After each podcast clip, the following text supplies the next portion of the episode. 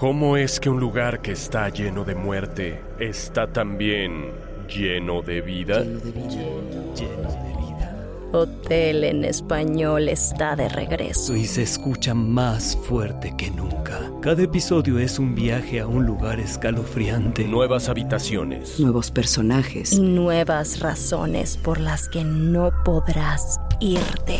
Nunca. No está embrujado. No es el infierno. Es Hotel. Hotel en español. Disponible gratis en Spotify, Apple Podcasts, Amazon Music y donde sea que escuches podcasts.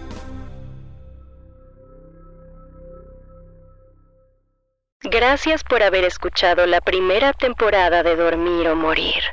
No olvides recomendarlo a todo aquel a quien quieras causarle pesadillas. ¿Las historias de terror te ayudan a dormir?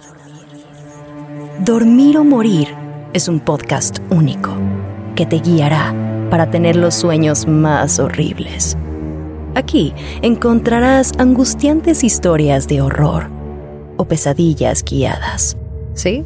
Así como lo oyes, un paso a paso para llegar a los lugares más oscuros de tu mente. Así que has elegido una historia. Bueno, debes saber que esto es bajo tu propio riesgo. La historia de hoy es La Casa Hogar de Niños Proctor, escrito por Shelby Scott, narrado por Fernanda Carrasco, traducción Guillermo Ruiz de Santiago.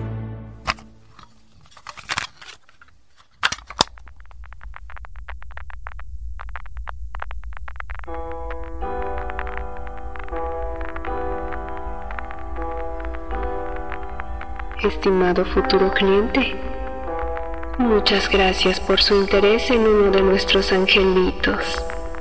La mayoría de las casas hogar son lugares oscuros y crueles. Parecería como si los niños desahuciados fueran cargas para la sociedad. Pero no es así como nosotros los vemos. Aquí en la casa hogar de niños Proctor, solo le damos lo mejor a nuestros pequeñitos. El mantenimiento de este lugar es un poco elevado, pero eso es porque creemos que nuestros angelitos merecen lo mejor mientras estén bajo nuestro cuidado.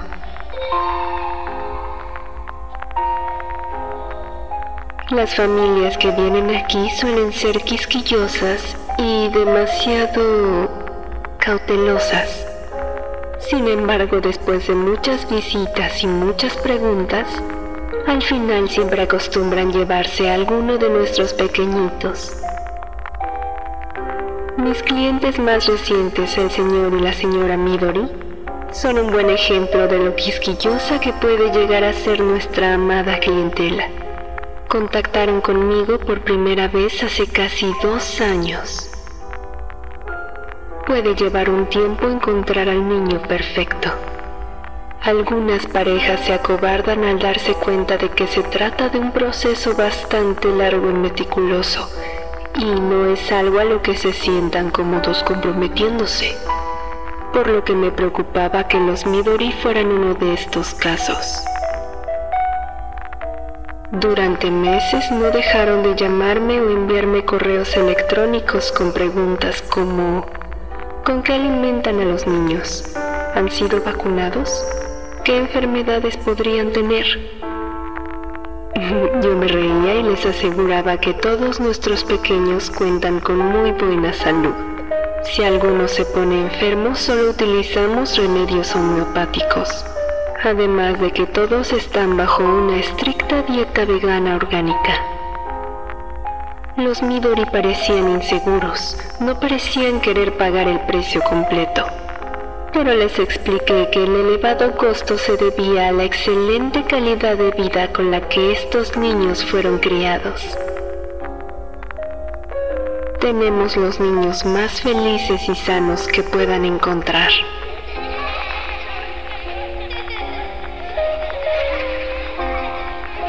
Por supuesto, podrían ir a otro sitio pero ¿podrían estar realmente seguros de que les darían un mejor servicio del que nosotros proveemos?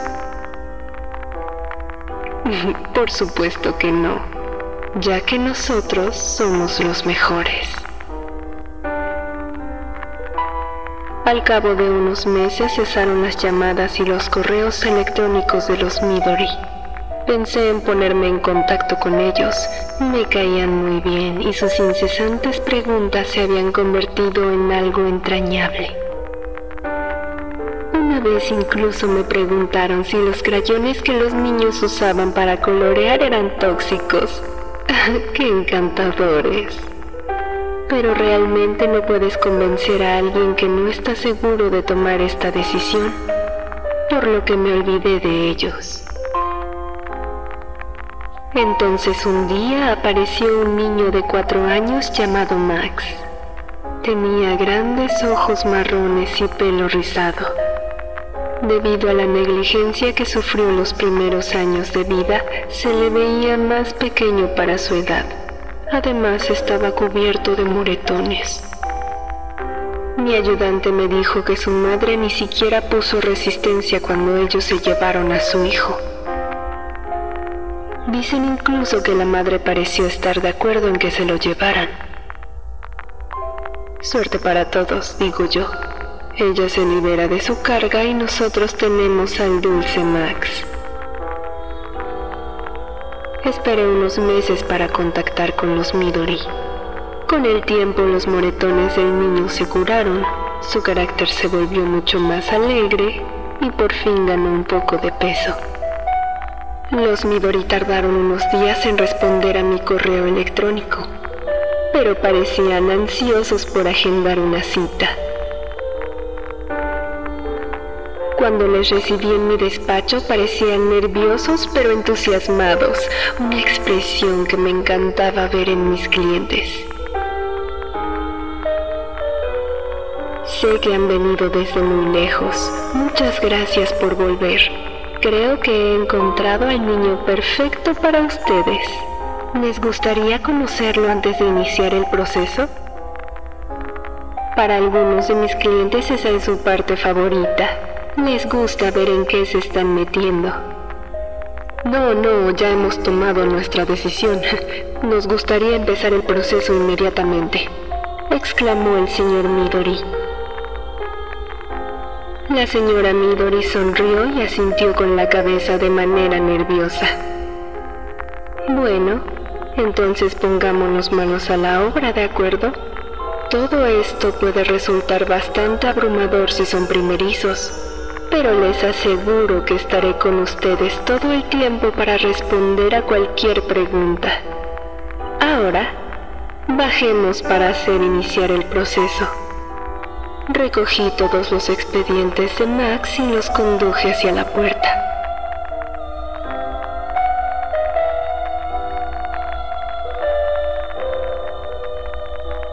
Llegamos a una pequeña sala en la planta baja.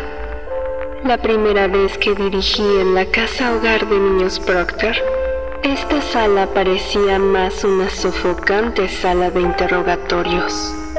Era horrible con sillas plegables de plástico barato y una única mesa vieja y sucia. Una de las primeras cosas que ordené fue que la hicieran acogedora y que le dieran la sensación de una pequeña sala de estar.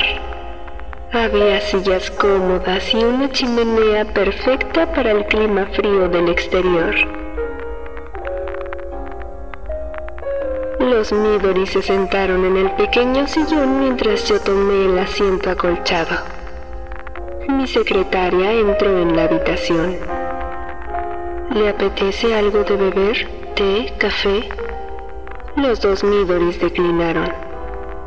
Yo tomaré una taza de té. Gracias, señora Núñez. Ella asintió y salió silenciosamente de la habitación, mientras los Midori y yo dirigimos nuestra atención al vidrio al final de la sala que nos dejaba ver la habitación contigua. Alcé la mano y apagué las luces. Y allí, frente a nosotros, En la otra habitación se encontraba Max, acostado sobre una gran mesa de metal. Este es su pequeño, dije con orgullo sabiendo que estaba a punto de hacer muy felices a otros clientes. Max se veía al otro lado de la habitación, con aspecto somnoliento por la infusión de raíz de valeriana con melatonina que le habían dado. Estaba cubierto de líneas punteadas dibujadas con un lápiz de carbón, el cual no dejaba rastros químicos en su piel, debo recalcar.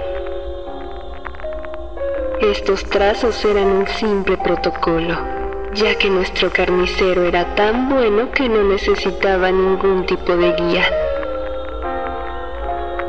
Es perfecto, fueron las palabras pronunciadas por la señora Midori.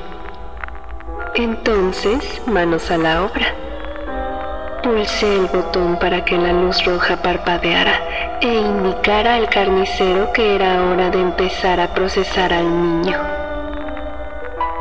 Tiré todos los expedientes de Max en la chimenea y me senté a tomar el té que había traído la señora Núñez.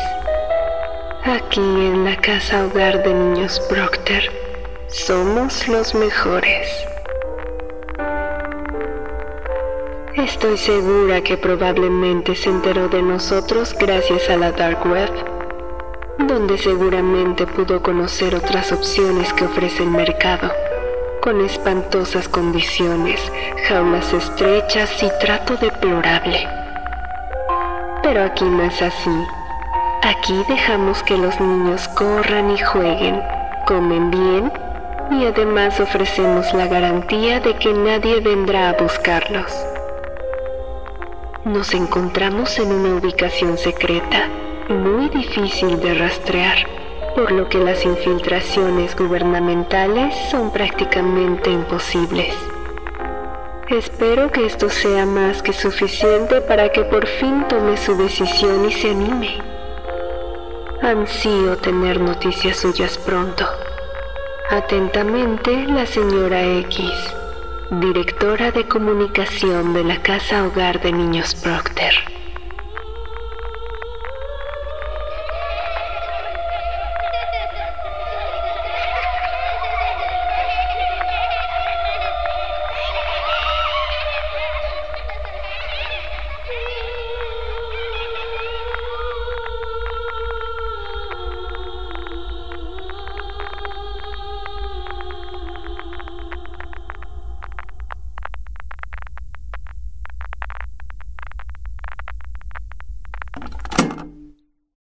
Regalar más que flores este Día de las Madres? The Home Depot te da una idea. Pasa más tiempo con mamá plantando flores coloridas, con macetas y tierra de primera calidad para realzar su jardín. Así sentirá que es su día todos los días. Llévate tierra para macetas Bigoro por solo $8.97 y crece plantas fuertes y saludables dentro y fuera de casa. Recoge en tienda y sigue cultivando más momentos con mamá en The Home Depot. Haces más, logras más. Más detalles en homedepot.com diagonal delivery. La historia de hoy es El visitante, escrito por James Scott, narrado por Fernanda Carrasco, traducción Guillermo Ruiz de Santiago. En Virginia Occidental existe un pueblo que ha sido abandonado e ignorado por el mundo desde hace décadas lo que alguna vez fue un floreciente lugar que exportaba recursos naturales valiosos. Ahora es una ciudad fantasma olvidada por todos.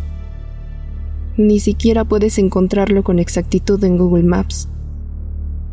Hay muchas teorías sobre la causa del hundimiento del pueblo, aunque si le preguntas a sus residentes, ellos te dirán que todo comenzó por el misterioso incendio en 1930 que calcinó el Hotel Don Glen. Las 100 habitaciones de este hotel se consumieron por el fuego matando a todos los que se encontraban dentro. Este era un lugar muy popular en aquel entonces. Incluso se dice que aquí se jugó la partida de póker más larga de la historia. 14 años consecutivos de juego para ser exactos. Pero a pesar de todo esto, ninguna investigación oficial pudo determinar el origen del incendio. El único registro que se tiene es una llamada al 911 y un diario. El departamento policial recibió esta llamada a las 3.44 de la madrugada del 31 de octubre. La persona que llamó fue Jessica Johnson. 911, ¿cuál es su emergencia? Ayuda, estoy en el hotel Señorita, mantenga la calma y dígame qué está pasando. Yo no empecé el fuego, fue él quien lo hizo, yo solo lo traje aquí. Salga del hotel cuanto antes. No puedo, no tengo idea de lo que está sucediendo. Acabo de mandar una unidad hacia el hotel, por favor manténgase a salvo. La policía llegó al hotel Don Glenn. Todo estaba calcinado excepto Jessica Johnson, quien estaba de pie en lo que quedaba del vestíbulo del hotel en medio de un perfecto círculo. Parecía como si las llamas hubieran provenido del suelo. Minutos después, una conocida de Jessica se presentó en el hotel. Quiso asegurarse que su amiga estuviera con vida ya que la noticia del incendio se difundió rápidamente por todo el pueblo. Fue ella quien le dijo a los policías que Jessica era una trabajadora de la mina del pueblo y que en los últimos días su actitud había cambiado drásticamente. Últimamente se le veía con la mirada perdida entonando una extraña melodía. Pronto la policía pudo encontrar el diario de Jessica, el cual estaba escondido dentro de su gabardina. Y esto fue lo que estaba escrito. 25 de julio de 1930. Bueno, es oficial. Me he vuelto loca. Se me ocurrió anotar todo esto en un diario porque puedo sentir que algo catastrófico está a punto de suceder. He estado teniendo terrores nocturnos noche tras noche. Actualmente vivo en el Hotel Don Glen y mis vecinos ya se cansaron de mis terrores nocturnos. Creo que el trabajo en la mina debe estar afectándome. He estado viendo cosas ahí en las profundidades que no creo que estén realmente ahí. Caras en la oscuridad. Ojos que me miran.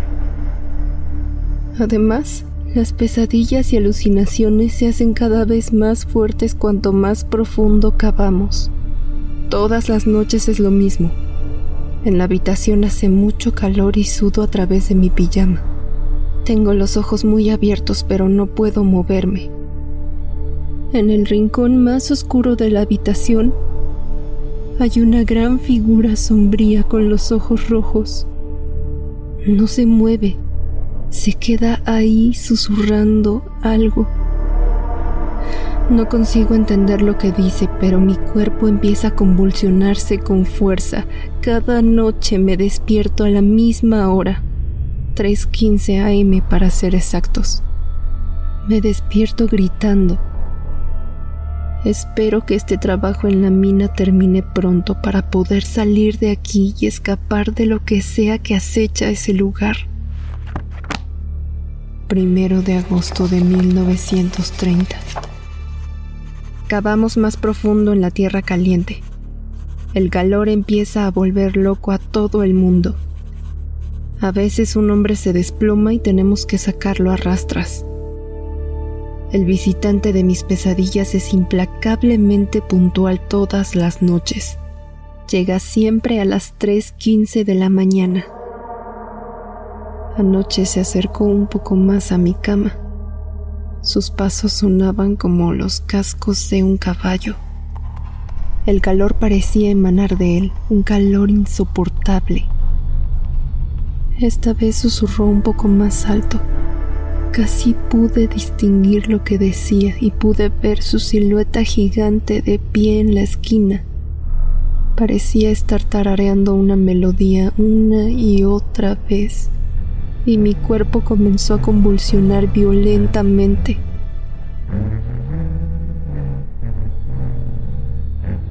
Fue entonces cuando me desperté gritando de nuevo. Espero que me deje en paz pronto. Tengo tanto miedo. 4 de agosto de 1930. Hoy hemos perdido algunos buenos trabajadores en esa mina del infierno. Estábamos excavando en una parte especialmente oscura cuando, de la nada, surgió una bola de fuego de las profundidades. Llegó con tanta fuerza que dudo que los hombres se dieran cuenta de lo que estaba pasando antes de ser consumidos por las llamas. No sabemos de dónde salió, pero el calor era insoportable y la mina se llenó de un olor putrefacto. Después, al anochecer, tuve una experiencia diferente pude escuchar las pezuñas acercándose. Al abrir los ojos pude ver dos grandes órbitas negras y profundas observando. Era como la cara de un jabalí con colmillos y cuernos gigantes en la parte superior de la cabeza. Tiene unos dedos largos y brazos esqueléticos. Esa cosa se paró cerca de mi cama y estaba cantando una melodía pero lo más extraño era que la melodía venía también de mi propia boca.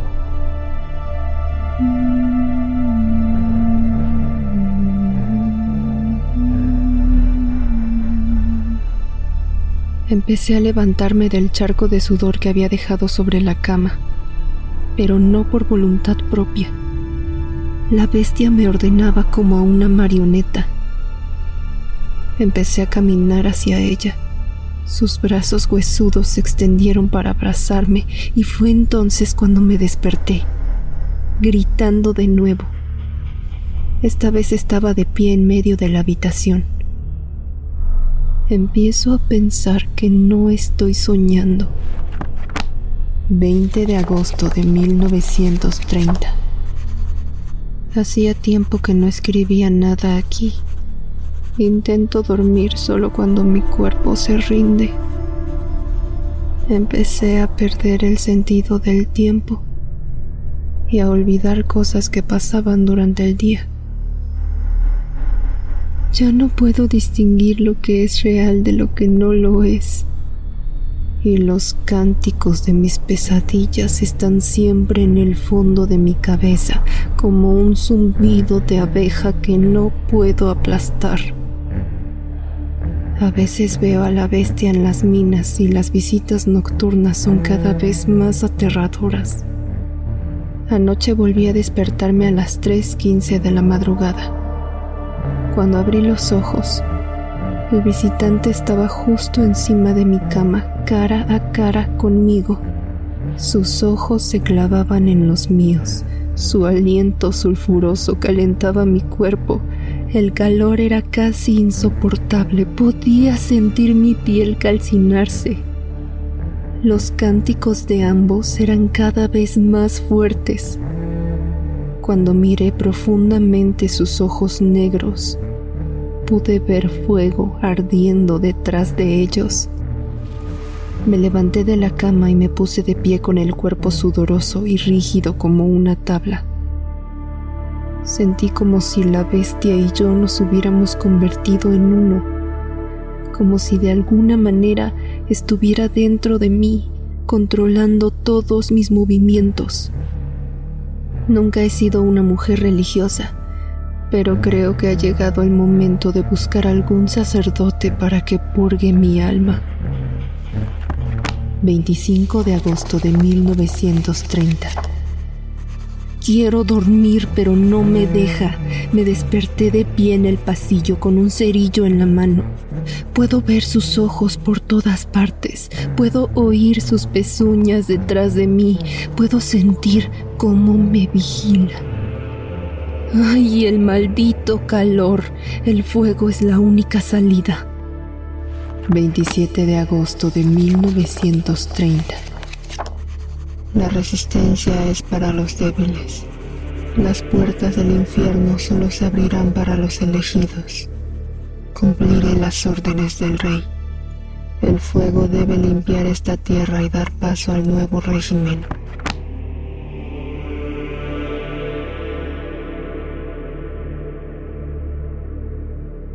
El día en que se escribió la última página del diario fue el día en que el fuego consumió el hotel. La noticia del incendio fue la última vez que este olvidado pueblo fue anunciado en las noticias. Ahora es un pueblo fantasma y fue por eso que decidí venir a vivir aquí, porque estaba buscando un rincón olvidado en el mundo. Pero ahora yo también empecé a escribir un diario, ya que últimamente un olor putrefacto me ha estado siguiendo. En las noches puedo escuchar el sonido de pezuñas caminando por mi habitación. Y a mitad de la noche me despierto empapada en sudor. Me he despertado de pie en medio de mi habitación, con un cerillo en la mano y gritando a las 3.15 de la mañana para ser exactos. Puedo sentir que el fuego será la única salida de este infierno.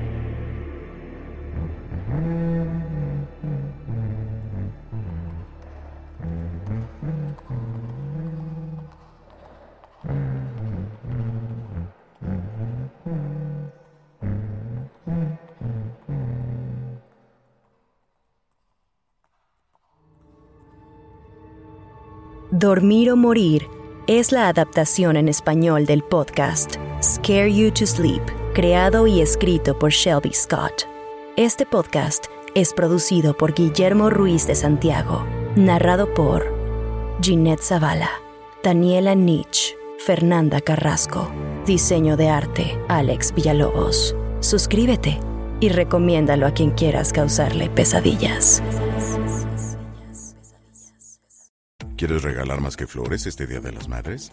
The Home Depot te da una idea. Pasa más tiempo con mamá plantando flores coloridas, con macetas y tierra de primera calidad para realzar su jardín. Así sentirá que es su día todos los días.